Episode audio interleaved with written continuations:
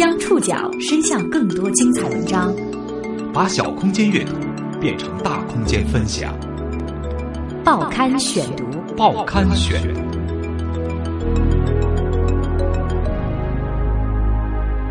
把小空间阅读变成大空间分享，欢迎各位收听今天的报刊选读，我是宋宇。今天为大家选读的文章综合了宁夏新闻广电出版局主管的《博客天下》杂志。内蒙古电视台以及名人面对面的报道。朋友啊，朋友，你可曾想起了我？因聚众斗殴入狱的臧天朔，不久前正式结束了刑期。最近一段时间，他正试图重建自己的公众形象，并一次次通过媒体或在公开场合释放诚意。那时候比较可能比较浮躁，确实是，后来不出了很多问题。不仅反思过往。也向受害人致歉，给受害者家属深深的鞠一躬，谢谢。对不起，他为自己的从头再来做足了姿态。我知道臧天朔老三到底是一什么样的人。报刊选读，今天和您一起关注臧天朔重塑臧天朔。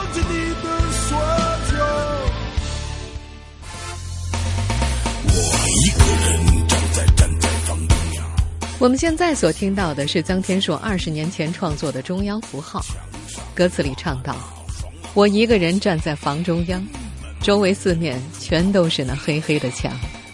为什么盖房你没有留个窗，让我感觉不到外面什么样？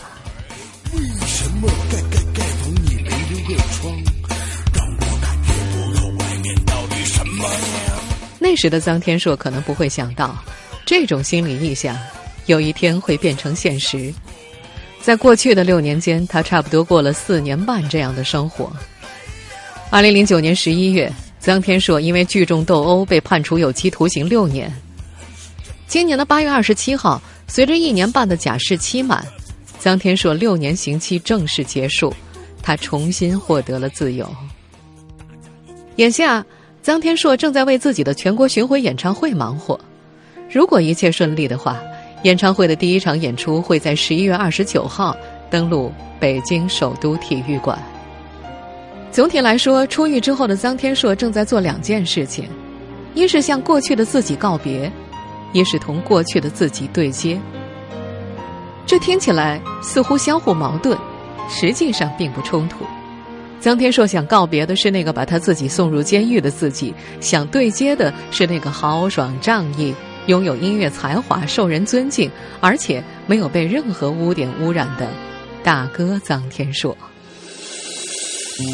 找回故我，重建家园，这是臧天朔为自己设定的使命。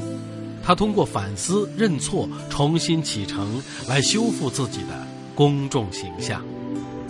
报刊选读继续播出：臧天朔重塑臧天朔。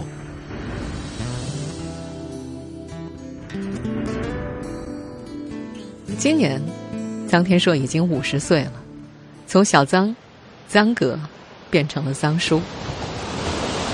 出狱之后，他选择在海边举办了两场小规模的演唱会。朋友说，大海寓意着洗刷过去。恢复自由身的臧天朔在自己的录音棚里谈论他对大海的钟情。大海啊，是世界上最低的地方，能够承受所有的压力。无论什么流进大海都会变得干净，人们对大海没有怀疑过。不管年富力强还是老态龙钟的人，一到海边都跟孩子一样。臧天朔属龙，他说龙离不开水，为此他曾在自己的录音棚边挖了一个水池。如今这个水池已经不复存在，上面正被各种蔬菜瓜果覆盖，还有几株黄了的高粱。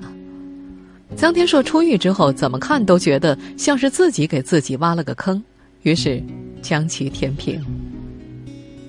告别过去的池塘，面向宽广的大海，无意间，臧天朔为自己这条龙换了一次水，就像他在出狱之后扔掉了在里面穿过的衣服一样，他希望给自己一个崭新的开始，至少有一个这样的仪式。他还在监狱的门口摔碎了一只在牢里吃饭时用的碗儿。他听说有种说法，在里面的东西最好都扔掉，要不然会背一辈子，下回还得来。他还挺信这个的。监狱生涯是他人生中一个无法回避的污点。六年前，二零零八年八月二十八号傍晚，臧天朔在自家小区楼下被警察带走。当时他正要外出办事，身边突然冒出了七八名超过一米八的大个儿便衣警察。按照原计划，第二天，臧天朔和他的乐队将为汶川地震义演。他的乐手已经提前抵达了汶川，但是他们最终没能等到臧天朔的到来。臧天朔被带走，与2003年夏天的一场聚众斗殴有关。当年6月20号深夜，河北省廊坊市火车站广场发生了一起近百人参与的暴力械斗，涉事方为两家酒吧，一家为臧天朔经营的朋友吧，另一方是东北人孙宝和经营的热浪吧。臧天朔和孙宝和原本是一起创业的朋友，同为朋友吧的股东。后因经济纠纷，孙宝和另立门户开设了热浪吧。两人虽然分道扬镳，但是之间的纠纷并未了结，最终演绎成了一场约架。这场规模宏大的斗殴事件导致孙宝和一方的保安经理孟龙被打死，并有多人受伤。臧天朔本人没有参与。但事后被抓的朋友吧总经理吕长春声称得到了臧天朔的授意。吕长春是臧天朔早年在北京开酒吧的看场人员，擅长打架追债。事发之后逃逸，后潜藏在臧天朔为其提供的房子里。二零零八年七月，吕长春因为涉及多起案件被抓，之后他供出了臧天朔。二零零九年十一月。因为聚众斗殴罪，臧天朔被一审判处有期徒刑六年。两个月之后，北京市高级人民法院二审维持原判。此案最初在网上传播的时候，多见“臧天朔涉黑”这样的字眼，让一些人感到意外。看起来憨直诚恳的臧天朔，原来是个隐藏多年的黑社会老大吗？尽管后来法院的判决澄清他并没有涉黑，但是已经很难堵住各种销金硕骨之口。在网络上，他的名字仍然常常和黑社会联系在一起。许兰亭是臧天朔二审的辩护律师，对此也感到无奈。嗯，媒体的报道有片面性啊，刚知道一点消息就漫天炒了。当时许兰亭对臧天朔做的是无罪辩护，但是法院没有采纳。臧天朔不避讳谈论当年的这起案件，对自己犯下的错也坦率承认。他说自己不冤枉，苍蝇绝对不会叮无缝的蛋，但是他表示受到了别的因素的影响，不然也不会事发五年之后才被追究。以他当时的想法，这件事儿早就被摆平了。眼下的臧天朔正在极力摆脱这件事带给自己的负面影响，他很想像切除发炎的阑尾一样，把他们从自己的履历中切除。不过，他也明白。这是不可能完成的任务，自己唯一能做的就是面对，以及为自己营造更为宽广的人生，慢慢将污点稀释。报刊选读继续播出：臧天朔重塑臧天朔，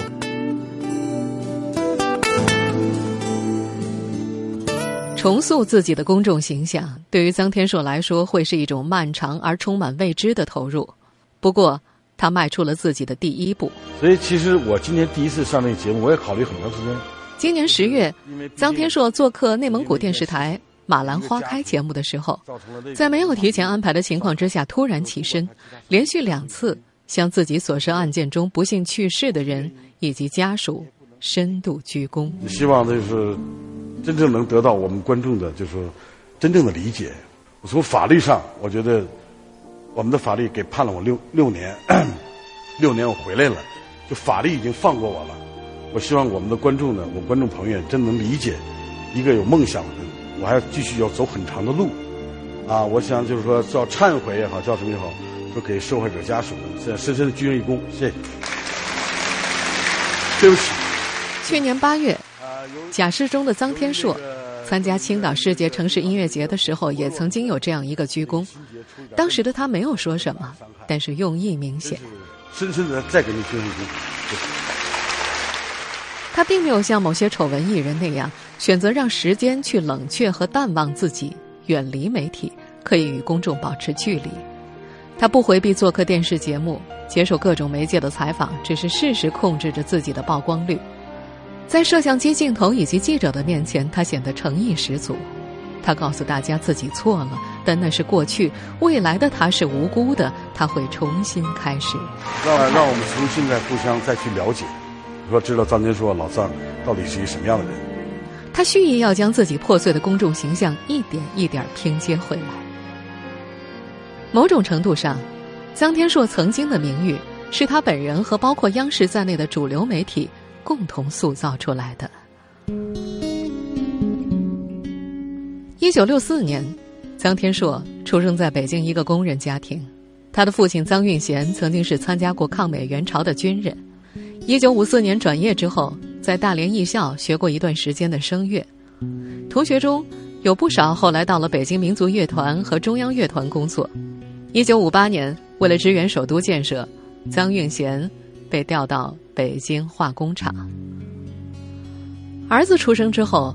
臧运贤将自己的音乐梦想寄托在儿子的身上。臧天硕六岁学习钢琴，被父亲要求每天练习四到六个小时。后来经过朋友介绍，臧天硕跟随现任中国国家交响乐团团长关霞学习和声和作曲。十几岁开始，他就被父亲带着参加北京市大大小小的比赛，主要是给人弹伴奏。上世纪八十年代初。江天硕曾经有过短暂的在北京歌舞团等专业团体做钢琴伴奏的经历，后来他放弃了体制内的生活，决定做一名独立的音乐人。江天硕的音乐之路是从摇滚开始的，他赶上了改革开放后中国最早的一代个体音乐浪潮，他先后组建过不倒翁、一九八九等乐队。朋友啊，这首被传唱一时的《朋友》。是他一九八六年的作品，那年也是崔健挽着裤管在工人体育场唱响一无所有的所谓“中国摇滚元年”。一九八七年，臧天朔推出了自己的第一张专辑《冲出禁区》。那时的臧天朔二十七岁，跟现在简直判若两人，脸颊很瘦，棱角分明，嗓音洪亮，却难掩自己的稚嫩。以及声线的狭窄，完全预料不到后来的形象突变和声音的浑厚沙哑。后来变胖，江天硕归因于作息不规律、暴饮暴食，而声音的改变，他认为可能跟自己研习声乐以及日后抽烟有关系。上世纪九十年代初，江天硕曾经给成名之后的崔健担任过一段时间的键盘手，不过对于这段历史，两个人都很少提及，并且刻意避免谈论对方。臧天朔开始获得广泛的社会声誉，是在一九九五年发表个人专辑《我这十年》之后。这部专辑收录了他的代表作《朋友》。这首网红的作品，此后成为他的一个符号，为他粗犷的外表嵌入了几分憨厚和豪爽。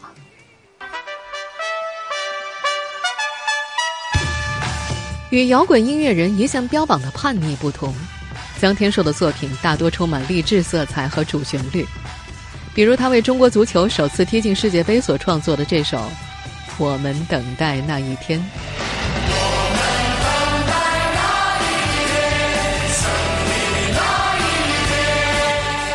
他的另外一首《太阳世界孩子》则获得了文化部颁发的艺术家奉献奖。这让他比长期处于地下的摇滚歌手，在主流媒体面前有了更多露脸的机会，并且为自己营造了健康正面的公众形象。实际上，臧天朔一直不承认自己是一个摇滚歌手。他说，摇滚的特质是反叛，而他个人推崇的是人情味儿。也正是靠着这种人情味儿，臧天朔敲开了央视的大门，走进了同一首歌，也赶上了春晚。二零零零年到二零零二年，他连续三年登上了春晚的舞台。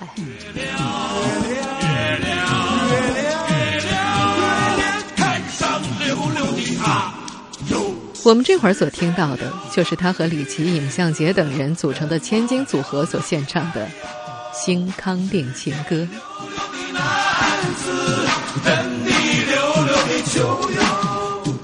名气、地位、话语权的提升，再加上仗义爽朗的性格，让臧天朔在圈内成了名副其实的大哥和臧爷。不过他却说，可能是大家对他的不了解，其实自己没有多大能力，但是在以前他就是不会说拒绝，有时候面子特别害人。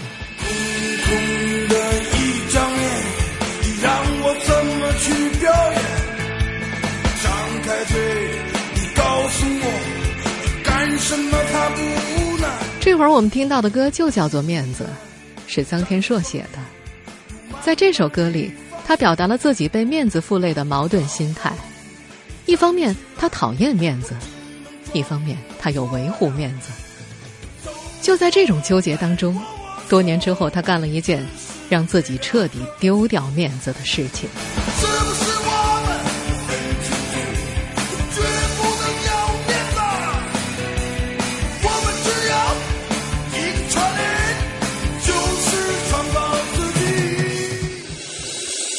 四年半的牢狱生涯，让臧天朔有了大量时间来反思过往。他用“轻浮”来形容自己当年开酒吧时的状态。那时的他虽不是一线明星，却也是他人生中最得意的时期。朋友多，重义轻利，是臧天朔当时给周围人的印象。而他也似乎很陶醉于各种灯红酒绿。报刊选读继续播出。臧天朔重塑臧天朔。朋友啊，朋友。早年，臧天朔因为朋友成名，最终也为朋友所累。那时候比较可能比较浮躁，确实是想着什么灯红酒绿、美女如云呐什么，就想的比较那时候比较确实比较年轻。后来不出了很多问题，就是也是因为那个这些东西。招惹了很多是非，所以呢，现在在想做这些事情的时候，肯定要上下左右、东西南北都要好好想一想。那时的臧天朔确实很有大哥范儿，朋友开口跟他借钱，他从来不拒绝，也不记账，有人的欠款至今还未还。另外，臧天朔广泛的人脉和社会关系，让他在坊间也积累了一定名声。二零零六年，音乐人窦唯大闹新京报社以及烧车案。据传，就是靠臧天朔的关系，窦唯事后才免了一场可能的牢狱之灾。除此以外，臧天朔的轻浮还体现在他的桃色绯闻上。二零零五年，歌手斯琴格日乐在做客《天下女人》节目的时候，自曝了他与那个人有一段情感纠葛。两个人在一起的时候，一定要特别真诚、特别好、特别专一。如果你说，哎呀，我，因为大家都知道这个爱情不是说长久一辈子的那种，嗯，他也许就没有了，消失了。那个时候你可以很道德的告诉我，更不爱你了，咱们俩分吧，那就分吧，就是这么简单。如果要说在这儿跟你好，然后再欺骗你情那我觉得那个是不道德的。在斯琴格日乐的讲述里，那个人脾气暴躁，喜欢喝酒，向他隐瞒婚姻，并且有不忠。那个人后来被媒体披露是。臧天朔，一九九九年，三十一岁的斯琴格日乐加入了臧天朔乐队。之后，臧天朔担任他的经纪人，打造了他的第一张专辑《新世纪》。斯琴格日乐由此开始走红。他曾表示，臧天朔是他最感激的人，没有臧天朔就没有他的今天。但是，两人最终因为感情问题分开。臧天朔从来没有正面回应过这段恋情。二零零五年。斯琴格日乐自曝此事时，臧天朔也说了一句：“他爱怎么说就怎么说，让他炒作吧。”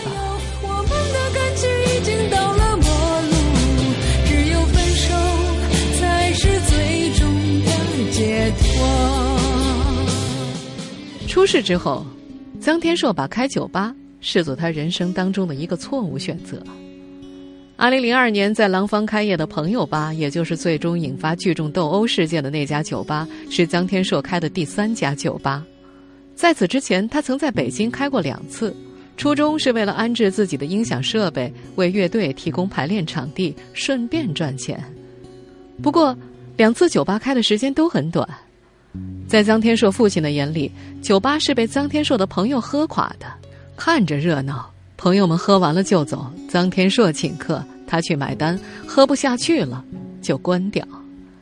酒吧就像是臧天朔为自己打造的一个江湖，他是带头大哥，通过透支自己的名声、地位、财力去接济四方兄弟，然后兑换成相应的虚荣奢靡。在这种交换当中，他对自己的能力越来越高估，最终从虚幻的云端跌落。监狱里，江天硕和狱警刘天华一起创作了一首新歌《兄弟》，歌词跟他之前的朋友遥相呼应。我的兄弟，你放心的走，不会忘记你的所求。跟那首《朋友》当中所透露出的浓浓的人情味相比，《兄弟》更多体现了他对人生和生命的思考。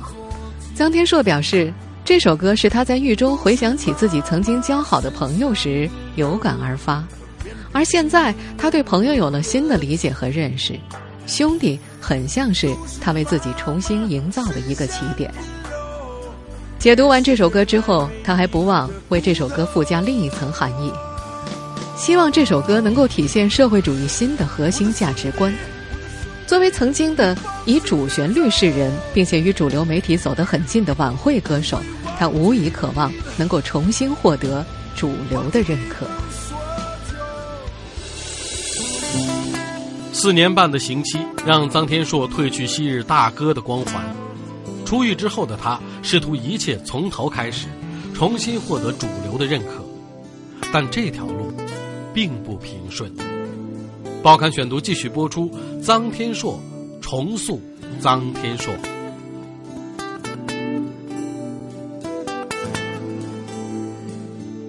最近，五十岁的臧天朔给北京海淀区文化委员会的一位负责人发了一条措辞严肃、绵里藏针的短信。此事源于他复出之后的首场全国巡演。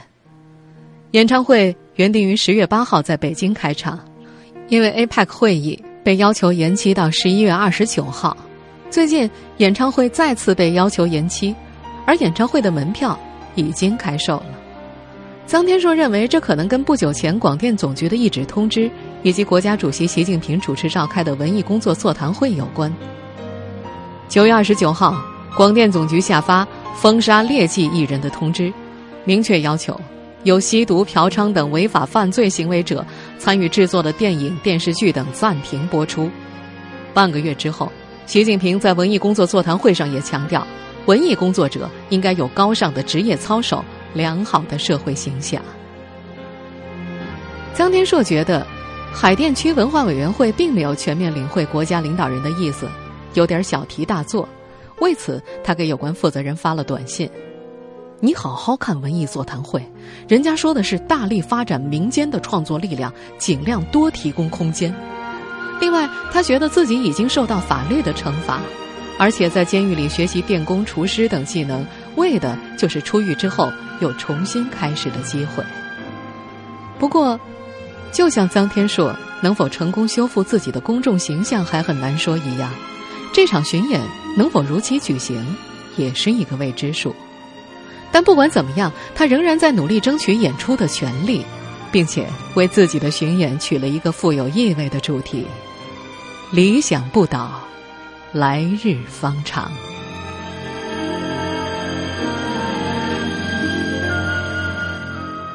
听众朋友，以上您收听的是《报刊选读》，臧天朔重塑臧天朔，我是宋宇，感谢各位的收听。今天节目内容综合了宁夏新闻广电出版局主管的《博客天下》杂志以及内蒙古电视台的报道。收听节目复播，您可以登录南京广播网或喜马拉雅 FM。